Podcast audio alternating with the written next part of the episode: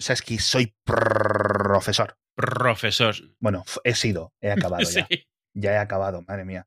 Eh, ha sido una experiencia, ¿eh? Cuenta, cuenta, cuenta. ¿De qué, cuenta, ¿de qué has sido profesor? he sido profesor de podcasting. Bien. He estado enseñando a un grupo de profesores de la, de la Comunidad de Madrid a hacer podcast para con sus alumnos. Es decir, alumnos de primaria, alumnos de secundaria, alumnos adultos, etcétera, de todo tipo. Y ha sido un curso muy guay, ha sido una experiencia muy guay, ha sido una experiencia que ha llegado a través de un oyente. Creo que escucha hacia falta también, pero principalmente escucha a Mixio, creo que se llama Sergio, no voy a decir su apellido, pero muchas gracias porque ha venido, o sea, él, eh, él ha pensado en. Ese ha sido él el, que ha cuadrado el círculo, ¿no? Para, para proponérmelo. No es que yo estoy diciendo, uy, joder, ojalá poder dar cursos, tal. Pero, no sé, me propuso esto y al final, con el paso del tiempo, lo, lo, hemos ido definiendo. Casi un año de correos y de venga, ahora sí, ahora no, tal. Qué guacho. No me pillaba muy lejos, porque eran unas clases presenciales. Han sido siete, siete sesiones por las tardes. ¿Y que una hora o así? No, tres horas cada día. O sea, siete, 20 eh, horas en total seis clases de tres horas y una última clase de dos horas. Y en principio había para 24 alumnos, pero eh, se apuntaron 15, creo. Eh, definitivamente, definitivamente, profesor. ¿Era, una clase como abierta o era de pago? Es, es como un tipo de cursos que la Comunidad de Madrid, que es la comunidad en la que yo vivo, para los que estéis fuera un poco, el, como el gobierno local, provincial, paga a los profesores bueno, paga el profesor que la imparte, pero digamos que son unos cursos que organiza la Comunidad de Madrid para que los profesores constantemente se estén actualizando con nuevos mm. aprendizajes, eh, educación continuada, etcétera, ¿vale? Es decir, que unos son de informática, otros son de idiomas, otros son de no sé qué. Entonces, todos los profesores, para mantener su plaza pública, en institutos, en lo que sea, tienen que ir teniendo una serie de créditos cada X años. Como estarte, como mantenerte actualizado, capacitarte. sí. sí pues obviamente imagínate, los profesores típicos que la última vez que habían estudiado era hace 200 años, ¿sabes? Pues eso, sinceramente, no está mal, no está bien, ¿no? Entonces, imagino que será también de sus propios núcleos de conocimiento, es decir, coño, si has estudiado informática hace 30 años, pues a lo mejor te conviene saber que es Swift ¿sabes? No simplemente saber qué es yo. Entonces, bueno, y entonces tienen que hacer X cursos, una, una, serie de créditos cada X años. Y para ellos son gratuitos, pero claro, son profesores, es decir, lo están haciendo en su tiempo extra de clases, por eso son por las tardes, ¿no? Y claro, con lo cual, pues ya llega, algunos días ya llegaban, joder, llegaba yo cansado, pues imagínate ellos después de tener que aguantar, porque la labor una cosa que descubrí es que la labor del profesorado es muy jodida el primer día, la primera clase, salí sudando. Después de tres horas enseñando, porque, coño, no por correr ni estar corriendo, sino porque entre los nervios, el esfuerzo mental, el mantener a la gente atenta a lo que estás contando, el si lo estoy haciendo bien, si no, es decir, es un gasto cognitivo fuerte que yo no sabía que era tan jodido. bueno. Sí, yo siempre he pensado que para ser profesor tienes que tener una vocación espectacular porque ah, pide tanto de ti y en el fondo, no es, tal vez no tu caso porque la gente que ha ido quería ir, pero la gente hmm. que tiene que dar clase a quien realmente no ah, quiere que se la den, adolescentes o algo, tiene que ser la muerte, vamos. Sí, sí, sí, sí, sí, sí, sí. ¿Y esto, esto al ser organizado por la Comunidad de Madrid se grabó? ¿Estará disponible en algún sitio? ¿Podemos criticarte? No se graban, no se graban, y, mm. pero sí hay parte que está, no sé si en el aula, no sé si es público o no, pero sí, digamos, las, las presentaciones y eso sí que está público. De todas formas, eh, se podría mirar si alguien las quiere, pero vamos, que tampoco es una cosa que te compras el libro de cómo hacer podcast y no sé qué, no sé cuánto, y tampoco te estoy contando yo cosas nuevas. No, sí, sí, por lo que lo pienso, por lo que lo pienso es que es un poco una pena, o sea, has dedicado ese tiempo han podido ir 10, 14, 20, los que sean. Los 100 que no viven en Madrid, Madrid capital, que no pueden beneficiarse, podrían beneficiarse de verlo en vídeo. O sea, es un poco... Ah, bueno. ¿Sabes? Yo qué sé. Pero bueno, es una oportunidad perdida no por ti, sino por la Comunidad de Madrid. Pero bueno. Puede ser, puede ser. No lo sé funciona cómo funciona eso, pero bueno. Una experiencia guay, ya te digo, una experiencia guay. Yo creo que repetiría, incluso te diría, porque, hombre, primero no se paga mal, que por cierto, eso si queréis lo puedo, creo que no tengo ningún problema en contarlo, no sé si mañana me va a llegar un email diciendo que les devuelva el dinero, pero bueno, 20 horas más en la preparación previa, etcétera, yo fui varias veces por el centro para preparar las cosas, preparar la clase, decidir un montón de cosas, un montón de correos, un montón de preparación de el material, etcétera. 20 horas lectivas y ponle que otras 10 horas entre pitos y flautas, entre desplazamientos y preparaciones. Quizás otras 20 horas, 20 y 20. La factura que yo pasé era 1.400 euros, menos el 15% que yo me retengo automáticamente del IRPF. Eh, que ya veremos cómo se ajusta eso luego en la declaración de la renta de, del año que viene, porque la, ya es de 2022. Pues 1.200 euros muy, muy ricos, sinceramente. No, o sea, hay gente que, o sea, en 40 horas de trabajo. ¿Qué te va a decir eh, que, en que has llenado 20 horas de hablar del podcasting? O sea, ¿qué es, qué es, ¿cuál es el temario? Vamos. Hombre, obviamente lo que es la parte más teórica y explicativa y conceptual fue muy intensiva durante los dos primeros días, sobre todo el primero, pero a partir de ahí ya es en plan, oye, vamos a ver, eh, Audacity, cómo funciona, ejemplo, ¿no? Porque obviamente tiene que ser con software libre, porque eh, los sistemas de la Comunidad de Madrid utilizan una, una distro de Linux específica que se llama Mac, eh, que está muy bien, te viene ya con todos los programas, etcétera. Bueno, pues obviamente, como comentamos en el episodio anterior, ¿no? Cada vez todo, todo funciona más en todas las cosas, ¿no? Con lo cual, bueno, funciona estupendamente. Claro, que puedes alegar que, que, a lo mejor una decisión o una preferencia, bien, pero aquí las prioridades son otras. Las prioridades son que lo puedan tener, que, que, que no sea un problema de licencias, que no sea un problema para ellos utilizarlo local. Y claro, cambia completamente la dinámica de qué opciones tienes disponibles. Y ahí Audacity le guste más o menos a la gente, es indiscutiblemente el que gana, vamos. Sí, comentamos un montón, es decir, les, eh, hablamos de GarageBand para aquellos que tuvieran un MacBook en su casa y quisieran seguir con el trabajo. Hablamos de los editores móviles, eh, para quien quisiera grabar desde su tableta o desde donde sea, ¿no? Un montón de cosas. Todo eso se discutió y se comentó eh, en las clases y en las presentaciones, etcétera. Pero la mayor parte del tiempo ha sido creando los podcasts con los alumnos, porque obviamente, digamos, el, el objetivo de cada clase, o sea, el objetivo del curso o del mini curso era que cada uno saliera con un episodio o un par de episodios mm. hechos. Entonces, al principio es mucho cómo se hace un guion, vamos a escuchar esto, entonces a lo mejor nos parábamos un minuto a escuchar un podcast de la BBC, que por cierto, el motivo realmente no lo sé, pero la clase era en inglés. Ah, tú has dado la clase en inglés. Sí, y todos los profesores eran. De Madrid. Es que el problema es que estaba dentro del departamento de lenguas extranjeras. Mm. Entonces, muchos de los de lo, del objetivo, digamos, del curso era utilizar los podcasts para enseñar idiomas a los niños, o a los chavales, o a los adultos, o lo que sea. Es decir, como no como herramienta de vamos a hacer podcast, tanto de, de, creación, o de literatura, o de estudio eh, digital, etcétera, audiovisual, ¿no? Digamos, por la tecnología, sino por la parte del idioma. Es decir, para conseguir que los chavales o que los alumnos en general, porque ya te digo, muchos eran de, alumnos adultos, etcétera, eh, se pusieran a hablar y, y, pronunciaran, ¿no? Es decir, pues en vez de hacer un listening y un reading y un no sé qué, pues haces un podcast, ¿no? Claro. Como deberes, ¿no?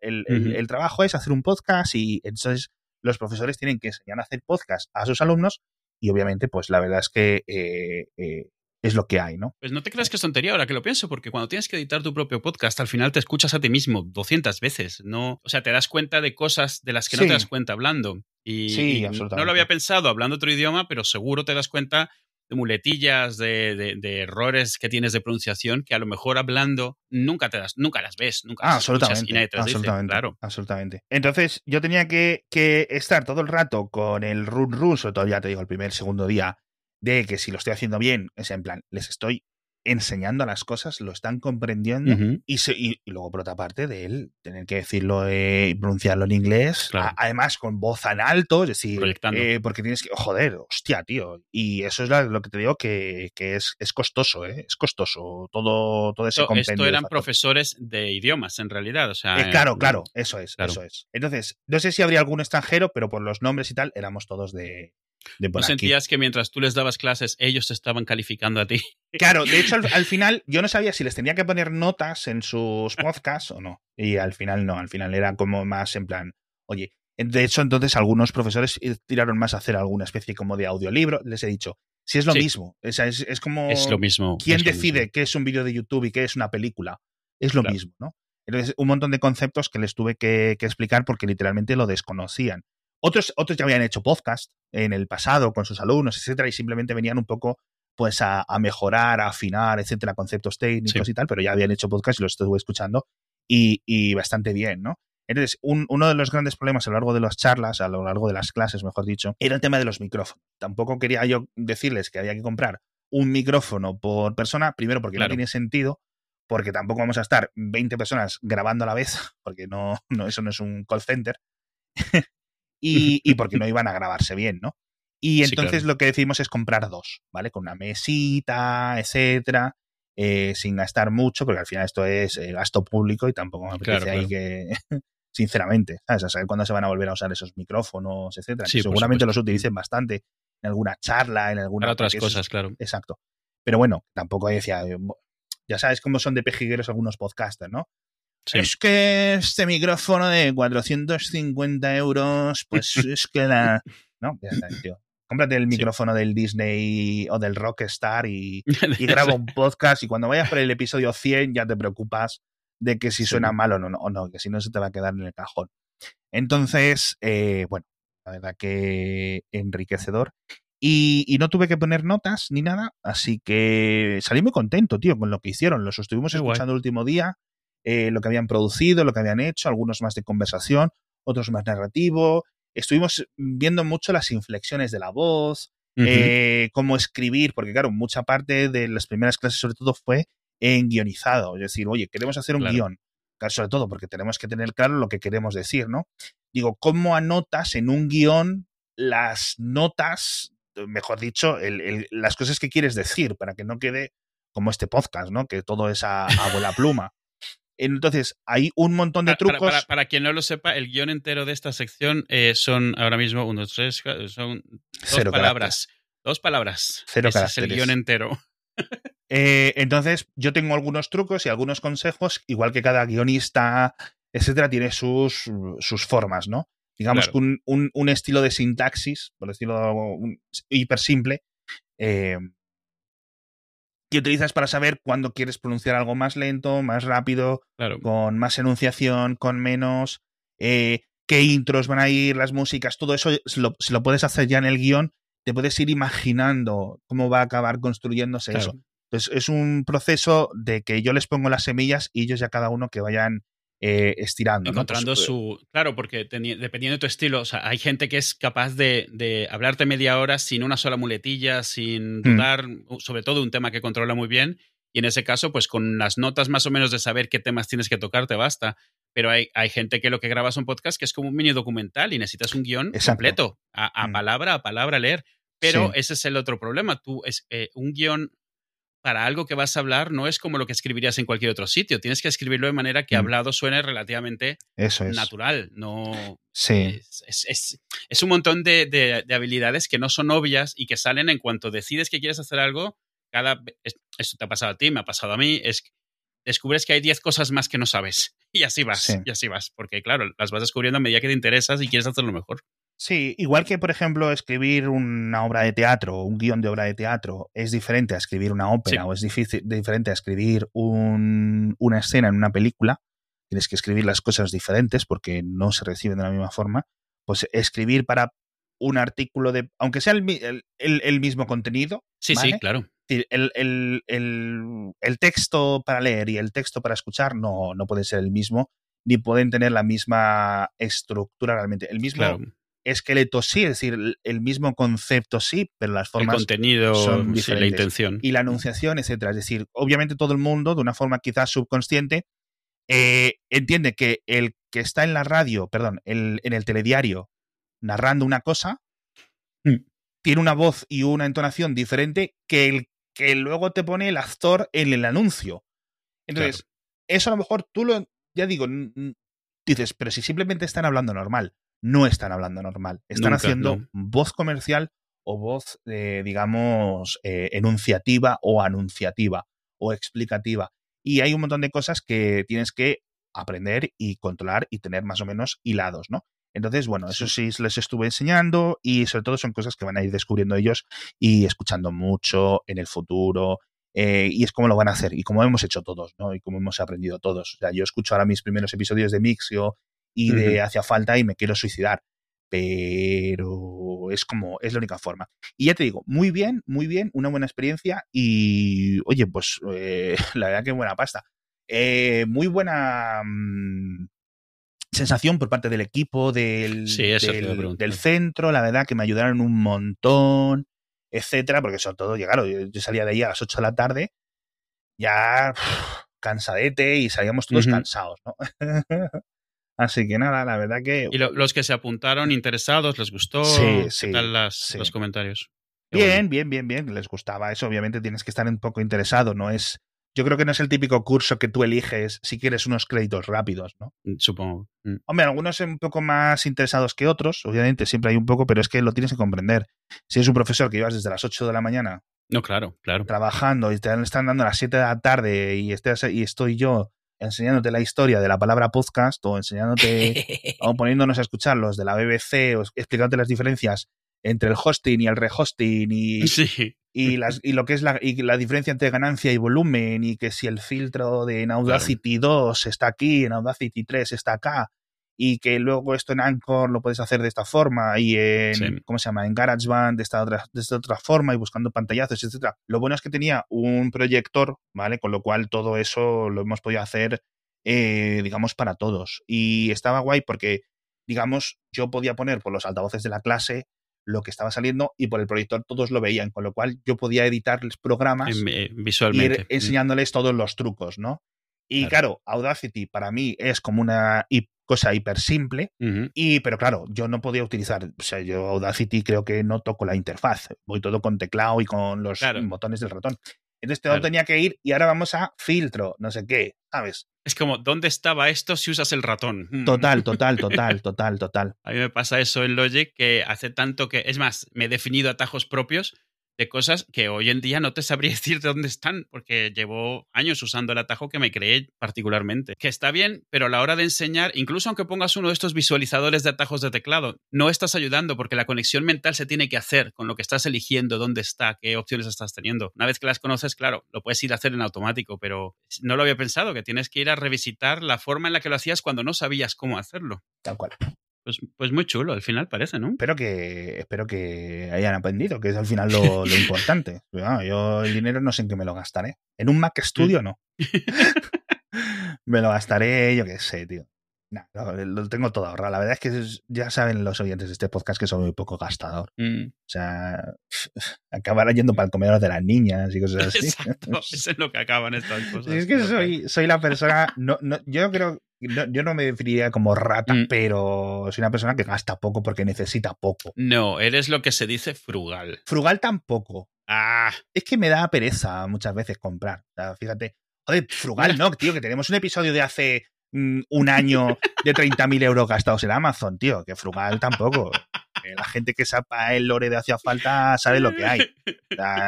joder. Estamos haciendo, estamos haciendo un retconning ahí de estos sí es cierto que podría vivir un poco por encima, con, mm, vivo por debajo de mis posibilidades. Entonces, sí, sí. eso se puede entender, ¿no? podemos dejarlo ahí. Y podría gastar más de lo que gasto, pero tampoco es gasto. Prefiero quedarme yo el dinero, sinceramente. Podría renovar mi coche perfectamente. Podría hacer, podría tener un ordenador más potente. ¿Para qué? Si ya tengo uno de hace dos años que funciona como una máquina tal. ¿Sabes? Yo qué sé, tío. Es una máquina. Una máquina. Maquinón. Hace que nada. Eh, me hace gracia lo, de lo que dices de los acentos que se ponen. Yo creo que es algo que, todos descubren en algún momento. O sea, yo me acuerdo cuando descubrí el, español neutro, por ejemplo, o, la Receive Pronunciation de Inglaterra, que es el inglés de la BBC, esencialmente, mm. o este español que se utiliza, que no es español neutro, pero es el que se utiliza en Estados Unidos para cosas de latinos, que es como como, como el español neutro, pero su propia versión. Y es, es, es, gracioso, porque no te lo imaginas. Eh, acentos que no son de ningún sitio, o sea, que son creados para algo en particular eh, y para que, en parte diseñados para que sean lo menos locales y localizados de, de, nada. Es, es, es, un tema bastante interesante. El tema este de code switching que le llaman en inglés, que seguro se me va ahora el nombre en español, eh, ¿cómo se dice? De cuando cambias como el registro, pero es igual de natural, simplemente es, un registro diferente porque has aprendido a usarlo. Voz de, de teatro supongo que también es algo parecido. Sí. Del español neutro hablamos el otro día, ¿no? Del español neutro hablamos cada tres episodios, Edu. está viendo ahora, está viendo mucha polémica. El español neutro es una de esas historias de éxito que están ahora eh, cuestionadas. El español neutro se inventó como una forma de ahorrar dinero, principalmente. En España tú traduces de españoles para españoles y no pasa nada. Estás usando acento, yo que sé, puedes usar acento mm, regional o acento mesetario o como le quieras poner, pero no es mucho problema. Pero los acentos, cuando empieza a ser entre países, el tema ya es más complicado. Y el, el español neutro se inventó en México como una forma de poder vender el mismo doblaje a muchos países. Y esos países lo compraron porque era una forma de no tener que hacer el doblaje ellos mismos, con exactamente el mismo texto, pero con acento local. Y el español neutro durante muchos años se consideraba neutro, tiene ese nombre, pero la realidad es que no es español neutro, es español de México. A medida que ha ido pasando el tiempo, se ha intentado, se ha perdido ese, esa, esa, esa, intención de que no sea un acento de ningún sitio y cada vez más es el español de México y cada vez más los países se están quejando, los otros países de Latinoamérica, de Hispanoamérica, de América Latina, que sé, que se están quejando de que este español neutro no solo no es neutro, es español de México, cada vez hay más expresiones específicas de México pero como ya la industria del doblaje en español está sentada en México, sigue siendo el doblaje que se utiliza. Y ahora han empezado mucho las quejas porque dicen que generaciones nuevas, que yo creo que no tiene que ver con esto, pero ahora voy a eso, están empezando a hablar en otros países, yo qué sé, en Argentina, en Uruguay, con español neutro. Y claro, para ellos ese español neutro no deja de ser español mexicano. Yo he estado viendo esta polémica porque hay muchos artículos a lo largo de los años, pero ha ido incrementándose más en los últimos 10 años o así. Y yo creo que están confundidos. No es el español neutro, son los streamings. Yo creo que lo que está haciendo, lo hemos hablado seguro, sí, me acuerdo que lo hemos hablado, que los niños están exponiéndose a muchos más acentos internacionales que nunca. Sí. Y si hay un país que sea más popular o de donde sean los streamers que le gustan, va a adoptar ese acento, igual que adoptas el acento de la gente que admiras o que te gusta o con la que tienes mucho contacto. Sí. Y es totalmente inconsciente. Y, estoy seguro que va por ahí y no tiene que ver con esto. Y lo que está haciendo esto a lo mejor es rescatar algún tipo de, rencor histórico que existiese pero nunca tuvo mucho y está incluyéndose en esto nuevo. Pero esto es más bien, no digo que deba ser una queja, pero es una queja para esta gente a sentir que están perdiendo una identidad gracias a esto que sucede, a los streamings, al español neutro, lo que sea. Mm. Y me parece un tema interesante para discutir, pero no por darle la razón, no creo que la tengan, creo que es interesante el efecto social que está teniendo. La idea de que tú has mantenido un acento de cierta forma, no por ningún tipo de identidad, sino porque era lo que tenías cerca. Y ahora esta mezcla que está viendo, ¿en qué vamos a acabar? ¿Va a acabar habiendo un español neutro real o un inglés neutro real? ¿O vamos a acabar todos hablando, yo qué sé, en, argentino, en mexicano, en lo que quieras? Es súper curioso, porque por una parte, en otros siglos, o sea, esto hace milenios, ¿Mm? cuando el español de España, el español de México, el español del de, el sur de Chile se desconectan por la distancia, claro, claro. estarían completamente derivados. Es decir, desde incluso dentro del propio, por usar un ejemplo que más o menos todos podemos conocer, dentro del Imperio Romano, ¿no? El latín, ya no es el latín común, el latín eh, emérito, ¿cómo se decía? El latín... Culto. El latín que usaban las clases altas, el latín culto, perdón, sí. Culto, Exacto. culto, sí. Tenían sus diferencias altas, graves, etc. Pero el latín que se hablaba en Levante y el latín que se hablaba tarraco, era ligeramente distinto. Eh, se acaba el Imperio Romano, se acaba esa presión política por el latín y empiezan a modificarse. 300, eh, 400 años después, no están completamente no están completamente separados, ¿vale? Es decir, por ejemplo, me lo invento, el francés del portugués no estaban tan diferenciados 400 años después, pero con el paso de los tiempos, etcétera, y, van. Entonces, esto le debería haber ocurrido al español y le debería haber ocurrido al inglés y le debería haber ocurrido a otros idiomas que se han internacionalizado muchísimo. No ha ocurrido, en parte porque cuando se desconectan eh, a nivel político, hay un montón de avances tecnológicos, tanto en viajes en barco como en radio, etcétera, poco después, que mantienen ese, ese, hilo. Entonces, es muy curioso varias cosas aquí, como lo que apuntas tú. Primero, una cosa que a mí me ha sorprendido, volviendo al tema de los doblajes y usando el ejemplo clásico de los Simpson. Que a mí me ha sorprendido porque era en plan, ¿cómo es posible que todos los niños de Latinoamérica, por decirlo de alguna forma, no sé si esto es verdad, escuchen el mismo doblaje cuando sus idiomas mm. locales son tan distintos? Es decir, yo estoy seguro que incluso dentro de los barrios de Buenos Aires, por supuesto, la gente se distingue por la forma en la que hablar. Y dentro de los barrios de Ciudad de México, etcétera. Y de Medellín a, yo que sé, a una ciudad cercana de, de Medellín. De Medellín a, a Caracas, que bueno, a lo mejor hay 500 kilómetros de distancia, pero obviamente, ¿no? Y hay que cruzar, desde eh, Colombia a, Venezuela, pero Me refiero, ¿sabes? Cosas relativamente cercanas es completamente diferente. ¿no? Es un buen ejemplo porque los Simpsons tienen montones de juegos de palabras, tiene expresiones y slang, mucho, de él, mucho de ellos inventados por la misma serie. Y no es tan fácil como decir, bueno, vamos a decir emparedado para decir sándwich, que no se usa en ningún país, pero todos ya entendemos lo que significa. Ah, pues, pues, pues Yo recuerdo una vez a Bart Simpson decir no le des a tole con el dedo. Eso es una expresión 100% mexicana que ni siquiera es comprensible fuera porque atole como tal no existe fuera de México. O sea, es como vete y elígete la presión menos internacional que se te pueda ocurrir. Mm. No hay una forma de resolverlo, es lo que dices, es aspiracional, es ideal, es como, como decir esperanto. Como idea está súper guay, eh, se rompe en el camino, porque no existe esa, esa, unidad. Yo creo que sí hay un montón de... Es decir, a ver, son dos cosas diferentes. Por una parte, hay palabras que sí son neutras y que sí se entienden. ¿Vale? Es decir, todos sabemos lo que es la palabra padre, todos sabemos lo que es la palabra árbol, todos sabemos lo que es la palabra rueda, las invento, ¿no? Mesa, silla, cosas así. Luego, lo que vamos de adentro son las expresiones. Entonces, todo un doblaje de una serie o de un libro o de una película, etcétera, es donde entras. Es decir, es una parte de vocabulario y otra parte de forma de hablar. A mí lo que me sorprendía es que, con el caso de los Simpsons, que es quizás el, el mayor dentro de la cultura popular, era que todo el mundo en un continente defendiera ese doblaje cuando no era como realmente. Mm. A mí eso sí que me sorprendía. Por una parte, entiendes en la defensa del, doblaje que has escuchado tú toda la vida. Claro, el que te, el que te es familiar. Y, y, entras ya en esos debates que hemos comentado no hacía falta mil veces de que si es mejor o es peor, que realmente da igual. Porque, bueno, de nuevo, la tribu ya la viene hecha de casa. No estás decidiendo objetivamente. Tú dices que lo mejor es lo que has escuchado cuando eras niño, ya está. Estás racionalizando porque es mejor lo que ya preferías desde antes porque es lo que has oído siempre. Exacto. Entonces, esa no es la discusión realmente.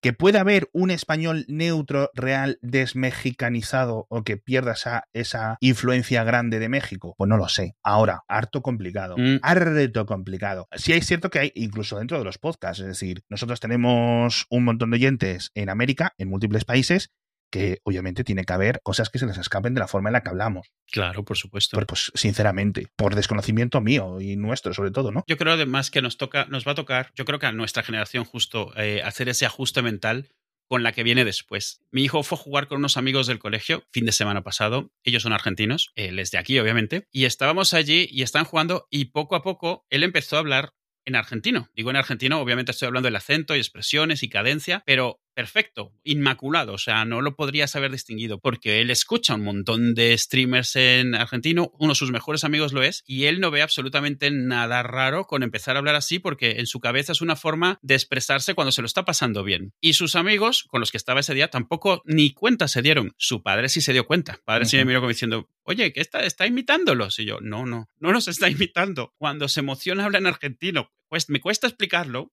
pero es la realidad. No, no, se da cuenta él mismo. Le pasa estando cenando con nosotros, que de repente empieza a, a, excitarse, empieza a hablar con acento argentino. Yo le he explicado, ten cuidado cuando lo haces en frente de gente, no porque esté mal, sino porque el contexto puede que no lo entiendan. Y claro, él no entiende por qué tengo que explicarlo. Y es esa transición que a lo mejor ya luego a él o después les parecerá lo más normal que uses el acento que te dé la gana sin que estés imitando o burlándote de nadie. Es tal cual. Es decir, obviamente, por ejemplo, esto pasa mucho a los andaluces en, España. Cuando estás eh, con tu familia, cuando estás en Granada, cuando estás en, en la... O sea, eh, obviamente dentro de Andalucía hay mil acentos, ¿no? Claro. Pero cuando un andaluz, por ejemplo, está con gente de otras partes de España, su andaluz se autorreduce y su acento se autorreduce. Todos intentamos mimetizarnos con, con, el contexto en el que estamos, ¿no?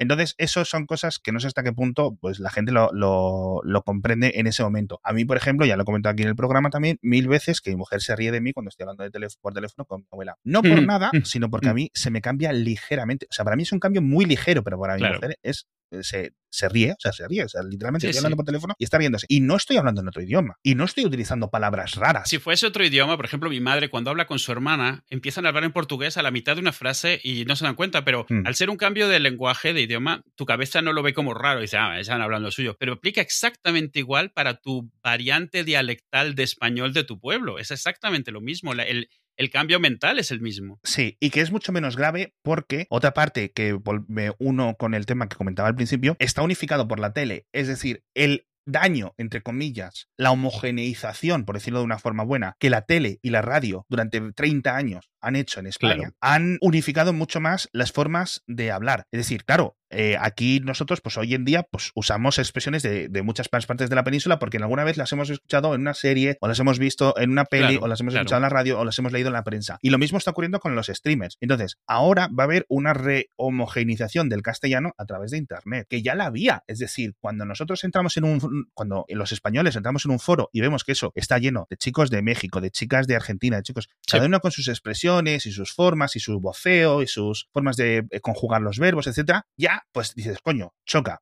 Pero no choca mm, mucho, al final es el mismo idioma y las palabras. Pero si empiezas a quedarte con expresiones, con los mamahuevos, si empiezas a quedarte, ellos se quedan con los, con los hostia tío, etcétera. A mí me hace mucha gracia porque eso va hacia los dos lados. Y, eh, bueno, hacia los dos lados no, hacia los 20 lados, porque realmente no son dos caras eh, de Atlántico, son 20 países, por decirlo de alguna forma, eh, cada uno con sus expresiones y, cada uno que está duplicando. Por una parte, los streamers españoles tienen muchísimo más peso del que, digamos, la demografía haría entender. El proporcional. El proporcional. Con lo cual, ahora mismo seguramente haya un podcast argentino o un podcast puertorriqueño que esté quejándose de que sus hijos están diciendo cosas españolas y se estén cagando en la leche. estén diciendo y en la polla y no sé qué.